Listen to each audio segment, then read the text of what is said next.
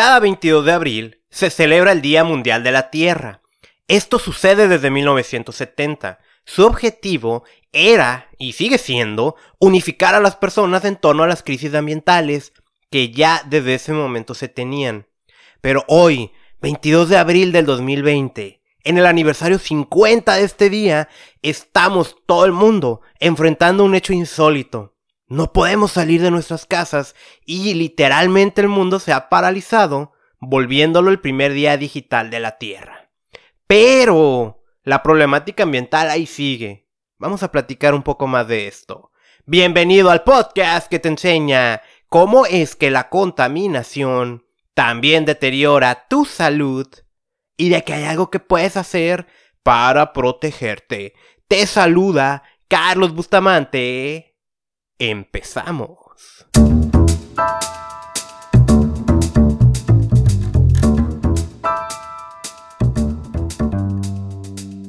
La naturaleza es un espectáculo que se desarrolla frente al hombre. Esta es una frase de Aristóteles que creo que queda muy bien ante la situación actual.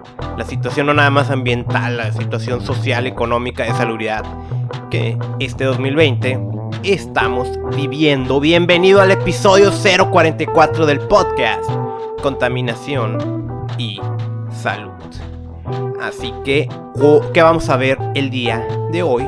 Pues hoy, eh, que aunque estoy grabando el 19 de abril, este episodio lo voy a publicar ya en el momento en el que tú lo estés escuchando, 22 de abril, Día de la Tierra. Y de eso es lo que vamos a hablar. Vamos a hablar de los orígenes de este día, Vamos a hablar también porque a veces es como el pesimismo, ¿no? De pensar que nada se ha logrado y no es cierto.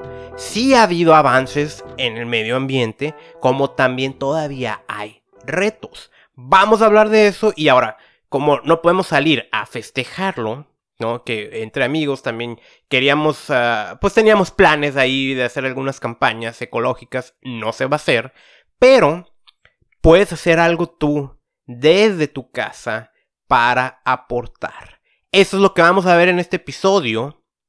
Antes, voy a volver a tocar el tema de las mascarillas. Porque una amiga que le mando un saludo me acaba de obsequiar una mascarilla KN95. Volviendo a hacer un, resumen de por qué yo entro a esta temática.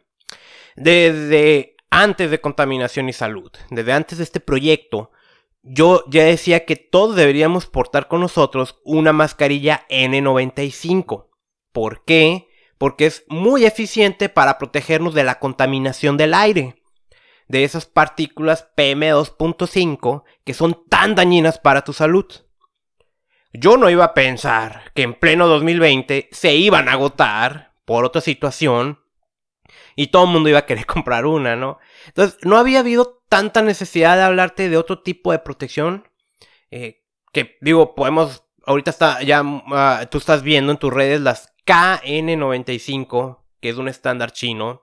Eh, están las FFP2, FFP3, que son estándares europeos.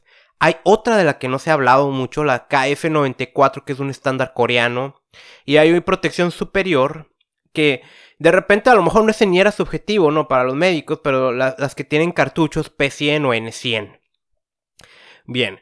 Eh, ¿Qué enfrentamos? El desabasto, ¿no? Enfrentamos por un lado un conflicto que, que hay entre eh, ministerios sanitarios eh, de naciones y la OMS. ¿Por qué? Al día de hoy, y vuelvo a repetir, 19 de abril del 2020, yo entro a la página de la OMS y siguen sus recomendaciones que quienes necesitan una mascarilla es quienes estén en contacto directo con ah, personas que se han enfermado o enfermos. De hecho, desde que empezó todo esto, eso es lo mismo que yo dije. ¿Por qué? Porque me refería a la información oficial que había. Sí, y eso sí lo tengo que reconocer, ¿no? Porque al día de hoy yo, yo cuando salgo, que estoy haciéndolo una vez cada 10 días, yo salgo con una mascarilla. Y ahorita afortunadamente ya me dieron esta, esta otra que me obsequiaron. Eh, la cosa es que, pues, la mayoría de nosotros no somos científicos, ni siquiera cuando te hablo de cómo protegerte de la contaminación por los daños que ocasiona a tu salud, pues no es que yo lo haya investigado como un científico. es que yo me refiero a, a estudios que están publicados, que yo leo, que por supuesto hay que saber eh, cómo buscar esa información, porque no a todo le puedes hacer caso, no puedes hacerle caso a un meme que publican en Facebook, por ejemplo, pero por eso te digo, hay fuentes, hay manera de verlo, donde lo máximo son los metaanálisis, y, y bueno, con la información disponible, pues yo desde un principio, cuando publiqué mis videos, yo decía, ok, la N95 la necesitan enfermos, la necesita personal médico, si tú ya no alcanzaste a comprar una, ni te estreses. Pero que vemos que hay lugares donde ya es obligatorio su uso en esta emergencia. Y sabes, eh, creo que la OMS está viendo lenta porque nuevamente vuelvo a decirte hoy, ahorita acabo de entrar a la página de internet y sigue con esa recomendación. Y sin embargo, ya están empezando a salir pues datos que nos vienen a decir que algo sí puede protegerte. ¿Cómo es eso, no? Porque también yo dije, la investigación dice que no es relevante, pues la investigación que está disponible en ese momento. E, e, esto que estamos debes entender algo, cuando hablamos de investigación no es algo que sucede en un mes o en dos meses. Toma años. Y esto, que aunque no es la primera pandemia en la historia, sí es la primera así de esta magnitud en la vida moderna, muchas cosas van a cambiar, inclusive para los estándares de las mascarillas. Entonces, a, lo que voy es esto. Ahora que me obsequiaron la KN95, pues ya tenía una manera más o menos de, de analizar en persona, de manera casera, una N95, la de toda la vida, que tengo una certeza total que es original, una KN95, que el problema es que no hay mucha información en el Internet de cómo detectarlas, las que son originales y las que no, y tienen altas tasas de piratería. Y ahorita te lo digo, el 90% de las mascarillas KN95, ese estándar chino, que se están vendiendo aquí en México, o son de baja calidad o no son originales. Esa es una realidad. Ah, y, como te digo, tampoco hay tanta información para verificar su autenticidad, aunque la FDA ha liberado un documento de cuáles son las que están permitiendo vender ahorita. ¿Qué tiene que ver la FDA con los chinos? Las KN95 no estaban permitidas sus ventas en Estados Unidos. Por eso no las conocíamos, por eso yo nunca había tenido una en la mano.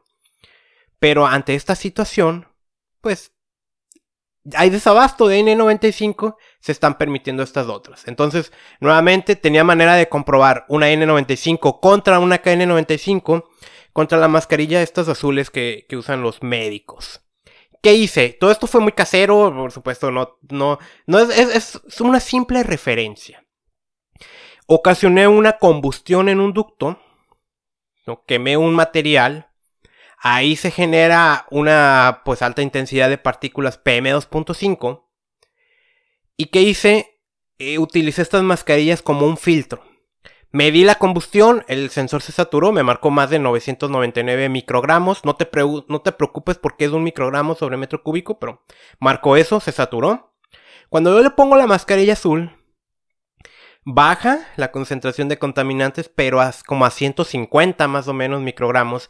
Eso es una barbaridad. ¿sí? Eso significa que para partículas PM2.5, estamos hablando para contaminación, esa mascarilla azul no te serviría para absolutamente nada. La KN95 me marcó un número bailando entre 9 y 10. Sí, en medio ambiente no estaba en un ambiente controlado, no estaba en un laboratorio, en medio ambiente ya había 5. ¿Qué significa? Sí permitió el paso de algunas partículas, aunque también filtró la mayoría, pero permitió algo. Si fuera para contaminación, esa mascarilla KN95 que tengo ahí, que, no trae una marca visible comercial, no la estaría recomendando. La N95 de la marca 3M no permitió el paso de partículas. O sea, me estuvo marcando 5 el sensor que, que era lo mismo que me estaba marcando ya en el medio ambiente. ¿Qué significa? La N95 original que me consta eh, filtra eficientemente. La KN95 filtra algo. La mascarilla azul no sirve para nada. otra vez, en terma de contaminación. Pero nos puede servir como una referencia, ¿no? No estoy diciendo que no puedan protegernos contra este virus. Sí, pero ah, pues sí estoy mostrando más eficiencia con la N95 que sí sé que es original. Eso es lo que te quería decir. Eh, esto, ah, este conflicto que hay entre la OMS y los organismos locales sanitarios sobre si usarla o no, porque la OMS se mantienen que no, aunque ya salió por ahí una entrevista a un funcionario decir, bueno, si la ciencia nos demuestra que sí la ocupan, vamos a cambiar nuestra, nuestros consejos, ¿no? Que creo que ya se están tardando. Esto me recuerda a algo que en riesgo ambiental le llamamos, y no nada más ahí en otras áreas, el principio precautorio. ¿Qué es? Más o menos, ¿no? Como para una idea, ¿no?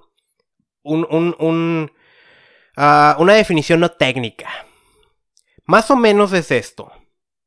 Ante el desconocimiento de la peligrosidad de algo, debemos de asumir lo peor de las cosas.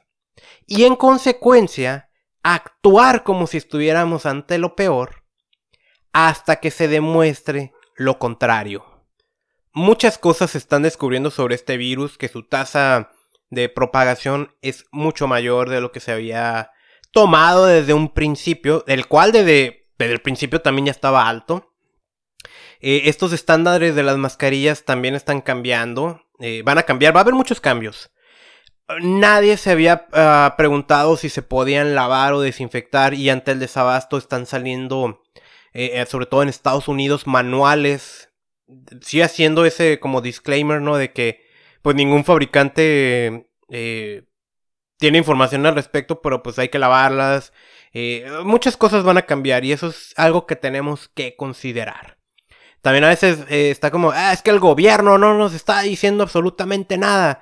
Pues es que tampoco creas que ellos saben, o sea, saben más que nosotros, pero traen muchas incógnitas con esta situación. No está de más que la uses, eso también es algo que dije desde un principio.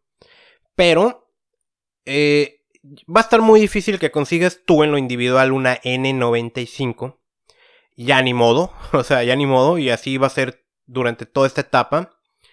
En las KN95, te digo, sí, sí, al menos con esta, recordando que el 90% de lo que están ofreciendo es falso. Yo entré a Mercado Libre y es evidente la falsedad de cosas que ahorita están vendiendo y, más, más, más coraje, ¿no? Eso me, molesta. Que una mascarilla original que yo compro en tiempos normales de 35 a 50 pesos, me la estén vendiendo en 160, 200, hasta 700 pesos. Hasta aquí el tema de mascarillas. Vamos a entrar con el tema. Día de la Tierra. Insólito. Primer día digital de la Tierra. Eh, fíjate que hay retos en el medio ambiente. El Día de la Tierra tiene por objetivo, pues, crear una conciencia grande y lograr resultados. Te quiero como adelantar un poquito el final, ¿no? El día de hoy, si tú tienes la posibilidad de estar en cuarentena o estar la mayor parte de tu tiempo en tu casa, por el simple hecho de que este 2020 estás en cuarentena, estás en tu casa, ya estás haciendo mucho por el planeta. El que tu movilidad esté restringida, tu huella de carbono ha bajado de manera dramática. Te lo voy a decir así.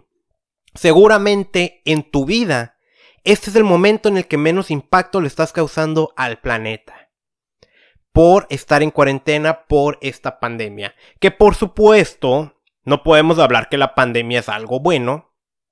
Pero sí, sí me gusta como reflexionar y decir que solo algo drástico nos iba a mostrar el camino hacia el medio ambiente. Evidentemente esto no es sustentable, la economía se va a dañar, la economía es muy importante y yo siempre lo digo, eh, y respetando a, quien piense contrario a mí, que dicen es que es culpa del capitalismo, la, la, problemática de medio ambiente, yo te diría, no, no es cierto, el capitalismo sencillamente es un sistema. La culpa la tiene la gente que contamina, porque también dentro de este capitalismo salen soluciones. Y dentro de este capitalismo, pues hay algo que es el capitalismo eh, social. ¿sí? Y hay empresas sociales y, bueno. vamos a hablar de eso, pero los orígenes. Eh, el Día de la Tierra surge en los Estados Unidos. El, origen del movimiento ambientalista o ecologista, como le quieras llamar, no, no es importante el término, pero ese movimiento trae sus orígenes en los movimientos hippies, en el amor y paz. Y, y allá por los años 60 en Estados Unidos ya se estaba descubriendo muchos problemas ambientales ahí, porque hay mucha química, hay mucho producto químico allá, allá desde esa época. Y, y se veía esa problemática. Ya preocupados por esa situación, un grupo de políticos que querían hacer algo más, le encargan a un personaje que se llama, se llamó Dennis Hayes. Hay una disculpa, no sé cómo se pronuncia el apellido, ¿no? Es con H, Y, Hayes o Hayes, no sé. Eh, eh y, le habían encargado algo más sencillo, era una manifestación. Esa manifestación se logró el 22 de abril de 1970 y logró reunir ni más ni menos que a 20 millones de estadounidenses. Y claro que hubo un logro. Ese logro fue el nacimiento de la EPA, la Agencia de Protección Ambiental de los Estados Unidos, la Environmental Protection Agency es muy importante esta agencia porque siendo los Estados Unidos una potencia, lo que ellos hagan sirve como estándares para muchos países. Para México, mucha de la normatividad y de las dependencias que tenemos viene siendo en base a lo que hace precisamente nuestro país vecino. E, e, esta década de los 70 resulta importantísima para el medio ambiente a nivel internacional. Se había publicado recientemente un libro que fue disruptor, que se llamó Los Límites del Crecimiento. Fue publicado por el Club de Roma, donde detallan una serie de problemáticas, no nada más ambientales, pero una serie de problemáticas grandes que el mundo iba a enfrentar. Básicamente, estamos hablando de, de una especie como de libro profético. Eh, y que muchas cosas han sucedido, ¿no? A modo de conclusión de este libro, ellos decían, ok, la Tierra no es un recurso finito, tiene un límite. Los recursos no renovables se van a agotar. Entonces surgen muchos movimientos. Aquí en México, una de las cosas que ocurrió fue el nacimiento de la primera dependencia ambiental, la Subsecretaría de Mejoramiento al Ambiente, si no estoy mal, así se llama. Eh, pero curiosamente no había un marco regulatorio de medio ambiente, no había leyes. De hecho, la madre de las leyes ambientales de aquí en México, que es la LEGEPA, la Ley General del Equilibrio Ecológico, surge hasta 1988. Bueno, es evidente que hay retos. Eh, eh, probablemente el significado del Día de la Tierra de 2020 cambió. Tenía que ver con el cambio climático, pero... Y, y eso es una amenaza y es una urgencia que todavía tenemos. No han bajado los niveles de CO2 en la atmósfera, que es el que provoca esto de cambio climático, el calentamiento global. No ha bajado. Los niveles están altísimos. Eh, entre esto cambio que te digo que hoy tú estás haciendo mucho por el medio ambiente, la emisión de CO2 ha bajado. De hecho, los tanques de almacenamiento de los productores de petróleos se están llenando, que eso también es insólito. Pero la concentración del contaminante ahí está en la atmósfera y no ha bajado. Y está muy alto. Las soluciones llevan tiempo. Pero, aunque hay retos, ha habido logros y ha habido muchísimos. Hay un artículo del 2016 de Brian Clark Howard publicado por National Geographic. Em, no, creo que no es del 2016. Ah, ¿Sabes qué? Ay, disculpa, eh, tengo mal mis notas. Pero el artículo se llama 49 eh, logros para 49 años. Entonces debió haber sido el año pasado que lo publicaron. Y, pone 49 logros que sean que, que, grandes para el medio ambiente. Yo te quiero nombrar algunos cuantos que estoy tomando de ahí como para, ¿sabes? O sea, hay como gente que todo lo ve gris, todo lo ve negro. Y, que piensa que el mundo está cada vez peor. ¿Sabes qué? Eh, sí, pero no. O sea, sí es cierto que hay mucha contaminación. Pero hoy está regulada. A diferencia de los años 70 en los que apenas empezábamos. El mundo no está peor, eso es generalizando todas las áreas. Basta con investigar.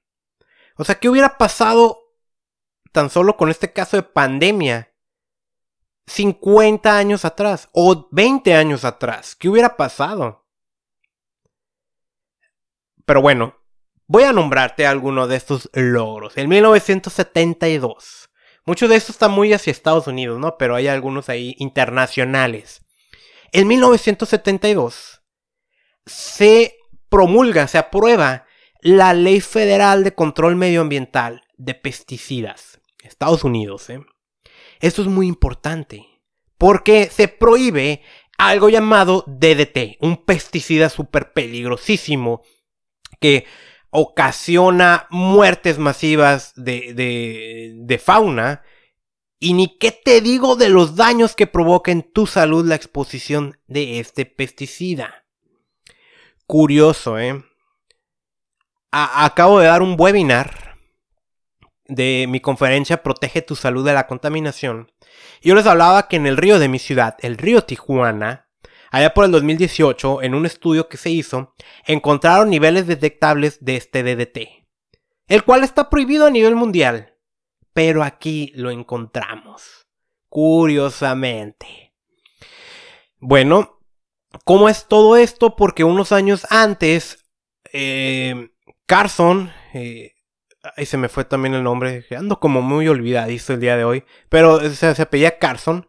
Rachel Carson publicó un libro que causó un drama en Estados Unidos, Silent Spring, donde habla de los pesticidas, habla de todos los daños ambientales que estaban ocurriendo. Y fíjate todo lo que terminó provocando esa publicación. Eh, e, ese libro lleva el de boca en boca al conocimiento común de los, ciudadanos que hay sustancias químicas que son dañinas. Y terminan promulgándose esta ley. Hoy todavía tenemos el resto de los pesticidas. Porque que a un pesticida de manera oficial no se le haya puesto el sello de peligroso no significa que no lo es. 1975, un acuerdo global sobre especies en peligro que es la Convención sobre el Comercio Internacional de Especies Amenazadas de Fauna y Flora Silvestres, se redactó para ser firmada en 1973 y entra en vigor en 1975. Los países que firmaron, porque no firmaron todos, acordaron prohibir y restringir el comercio de especies en peligro y partes de su cuerpo.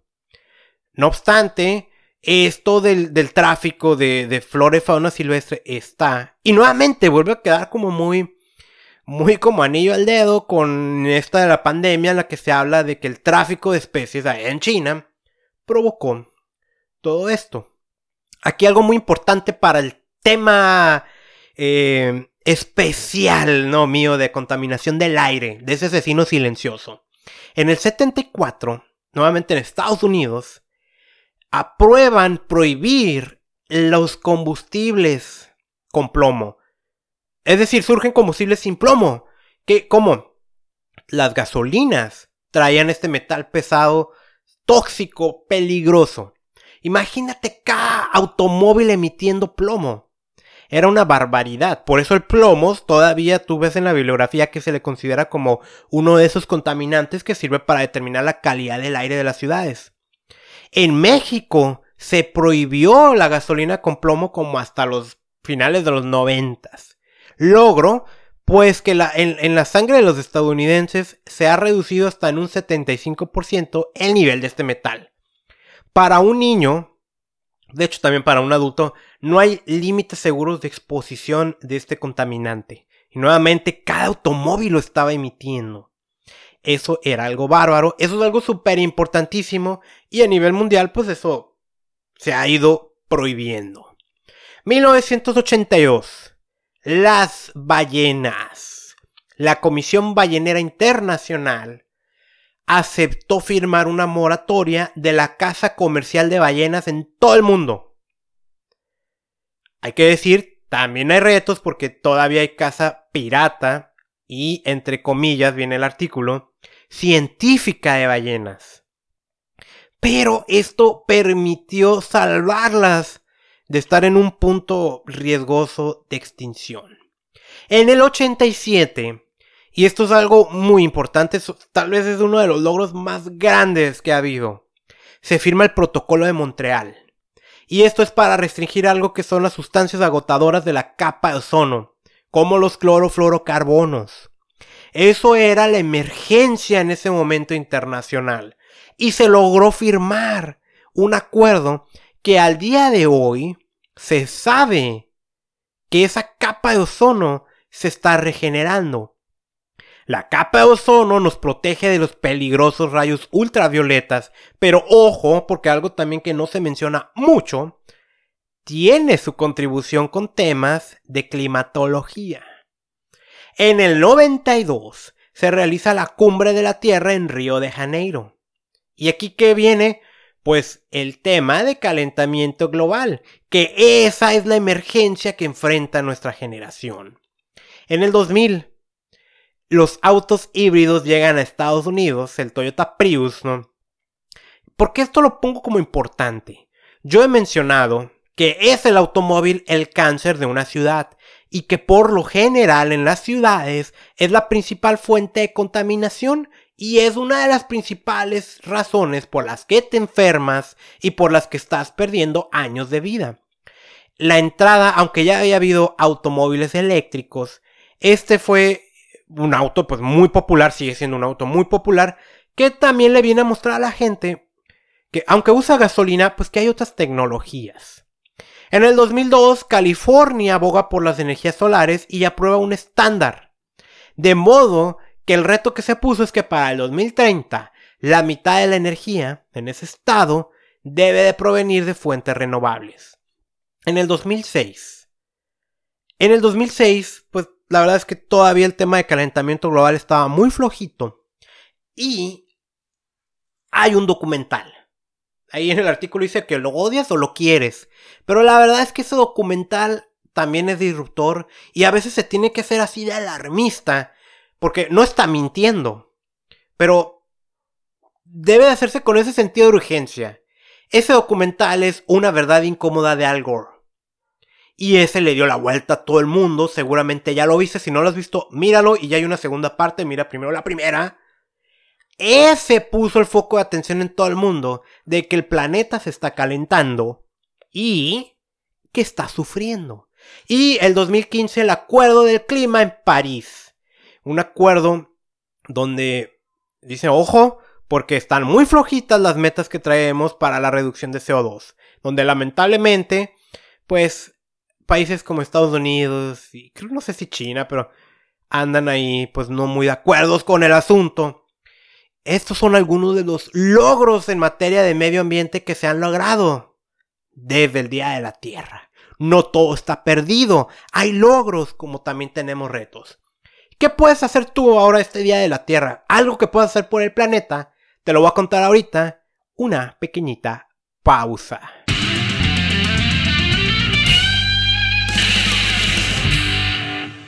Antes de continuar con el episodio, quiero pedirte nada más un minuto para decirte algo. Va a ser muy rápido y es muy importante.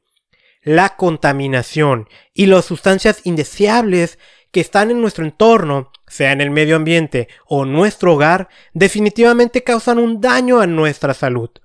No siempre las podemos evitar. Lo ideal es no exponernos a estas, pero a veces es irreal esta opción. Yo por eso recomiendo el uso de suplementos nutricionales. Y hay una sola marca que me atrevo a recomendar y que yo mismo utilizo desde hace años. Si quieres saber más, ingresa al terminar este episodio a reiniciate.usana.com. Otra vez, reiniciate.usana.com. Mi recomendación son los Usana Cell Essentials y los Usana Biomega. Ahora, hay un órgano que sufre mucho en entornos contaminados y es el hígado. Para eso, otro producto que me encanta recomendar es el Usana HPS o Epacil. En fin, hay toda una gama de productos que puedes buscar en reiniciate.usana.com. Continuamos con este episodio.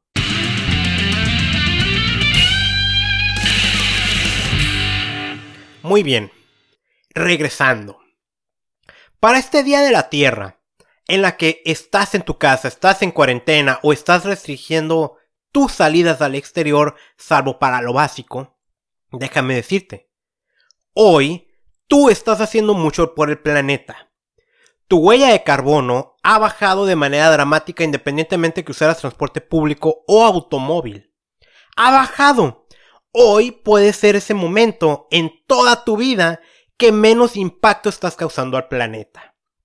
Así estamos festejando este día de la Tierra, este día insólito digital de la Tierra, que por supuesto no es sostenible, no va a ser para siempre esto, la pandemia no va a ser eterna. Y una de las cosas que he venido diciendo es que a mí me preocupa que en un intento por reactivar la economía es que va a aumentar la contaminación a niveles inclusive peores que las que estábamos originalmente. Pero hoy tú ya estás haciendo algo.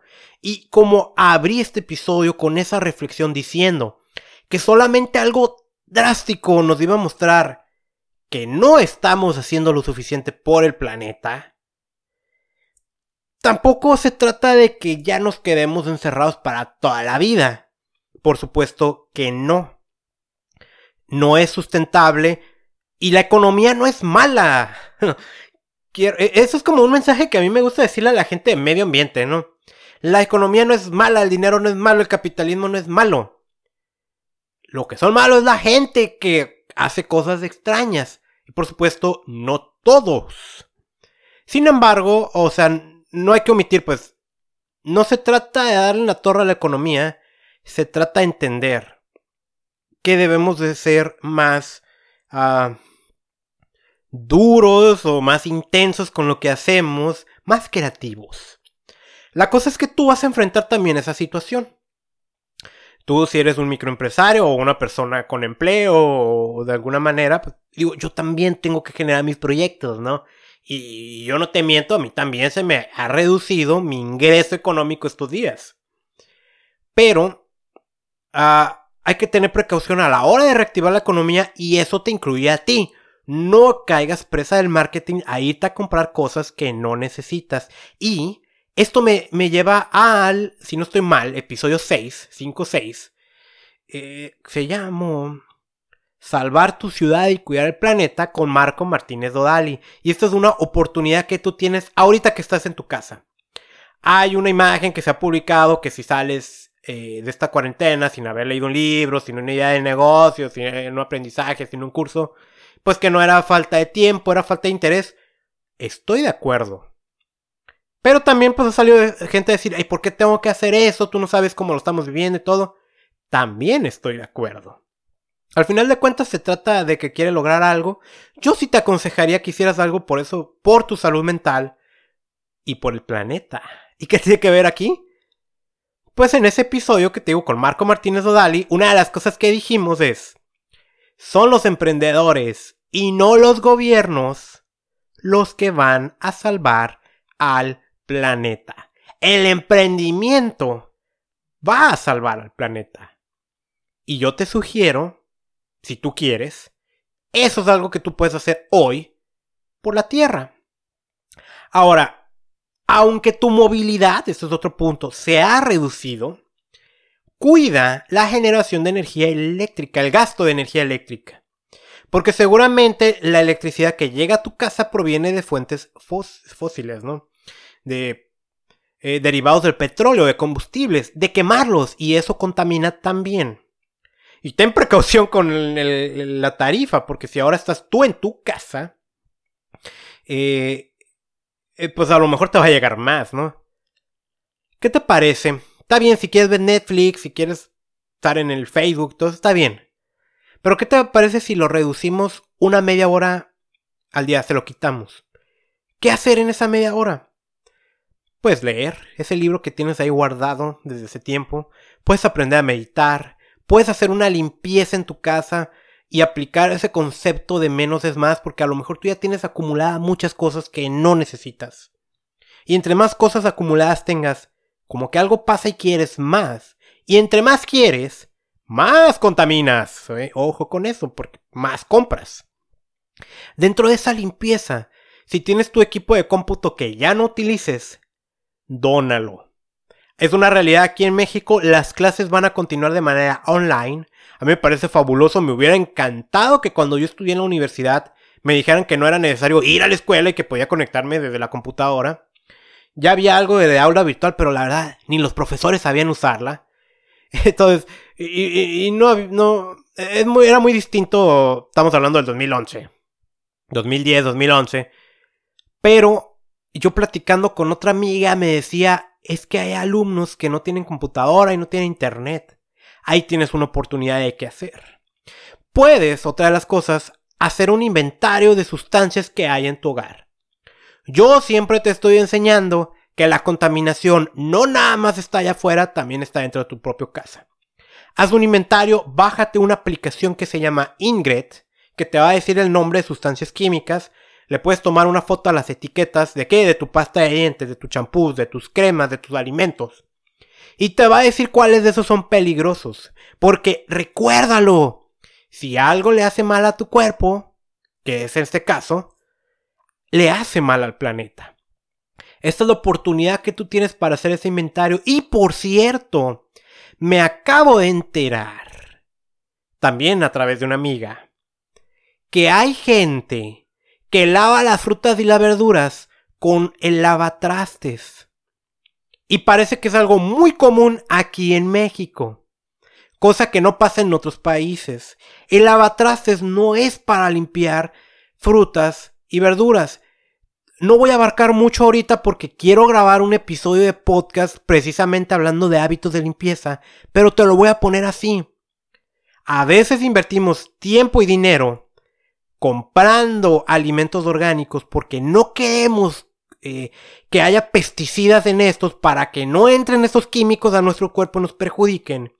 Y sin embargo, le estás untando ese líquido lavatraces a esos alimentos que te vas a comer siendo que no te comerías ese lavatrastes. Las frutas y verduras, por ejemplo las peluditas, como el durazno, van a absorber lo que está ahí. No te vayas con la finta de lo biodegradable. Biodegradable no es un sinónimo de inocuo. Biodegradable significa que cuando se descompone se puede reintegrar a, a la naturaleza cuando se descompone. Pero cuando lo tienes en tu hogar no se ha descompuesto. No se ha degradado es un jabón que no te comerías.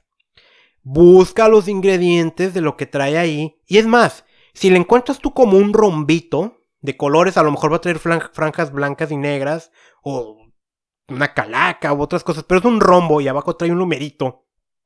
Ese rombo de la NFPA nos sirve para identificar materiales peligrosos. Si lo trae, también te da una idea de por qué no deberías de lavar tus frutas y verduras con el lavatrastes. Pero nuevamente, eh, voy a abarcar eso más en otra ocasión, en otro episodio del podcast. Que vale la pena, ¿eh? Pero no lo hagas, ¿no? Eh, es seguramente ahorita tú estás pidiendo comida a domicilio. Eh, estás usando el Uber Eats y todo para no salir. Lo principal aquí es protegerte. Pero una cosa que tú puedes hacer por el planeta es evita comprar esos lugares donde te manden empaques que tú ya sabes que son evidentes que van a dañar al, planeta, como estos uh, fomis y plásticos. Si tú sí estás saliendo a comprar alimentos, compra, compra en grandes cantidades para que no tengas que estar pidiendo a domicilio. El aumento de esto, porque aunque se ha reducido tu impacto al medio ambiente por las emisiones de CO2 al no moverte, hay estadística en la que parece que los residuos que generamos de nuestro hogar están aumentando. Ojo con la comida que pides a domicilio. ¿Qué te parece si ahora sí puedes iniciar tu huerto o tu jardín? Ahora ya hay tiempo. Ahí lo puedes hacer. Ahí me, me, me incomoda un poco dar este tip porque sabes cómo lo he intentado, pero tengo perros y se comen mis plantas voy a volver a hacer otro intento. Desde hace tiempo ando con eso. Hasta el jardín lo tengo en mi, dentro de la casa, ¿no? Pero es eso, ¿no? Entonces, ¿qué, ¿qué, tenemos en este episodio? En resumen, te hablé de las mascarillas, te hablé que de la KN95 que me regalaron comparado con la N95 es esta, la N95 que muestra menor, mejor filtrado para tema de contaminación, pero nos da una idea tal vez también para esta situación que enfrentamos.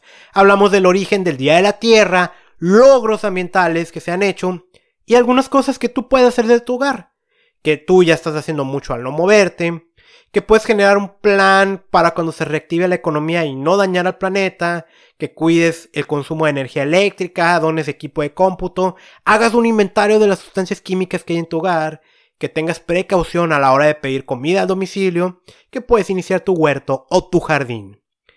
Si te gustó este episodio, ayúdame a compartirlo.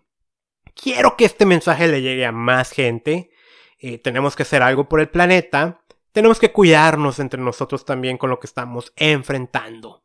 Sígueme en Facebook como Contaminación y Salud, contaminacionysalud.com también. Suscríbete a este podcast desde la aplicación que me estés escuchando, Spotify, Apple Podcast, Evox o la que te guste. Soy Carlos Bustamante y mi misión es enseñarte a proteger tu salud de la contaminación.